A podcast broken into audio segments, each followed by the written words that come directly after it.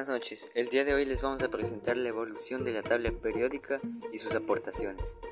En primer lugar tenemos a Robert Boyle, escribe El químico escéptico, donde establece el nuevo concepto de elemento. Lavoisier convierte a la química en ciencia y hace, un, hace una primera clasificación. Dalton le da al átomo un sentido real, dotándole de un peso que se podía calcular. Abogado y su hipótesis. Berzelius hace una clasificación de minerales en cuanto a su composición y añade símbolos por primera vez.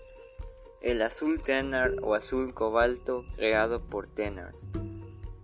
En el siglo XIX se crearon varias tablas periódicas para llegar a la actual.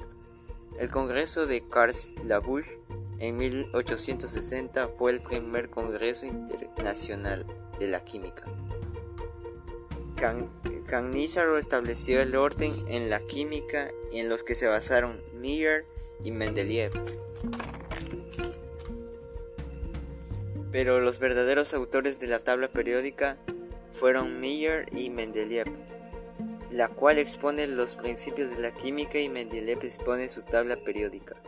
Rutherford descubre el número atómico y por ello obtiene un Nobel.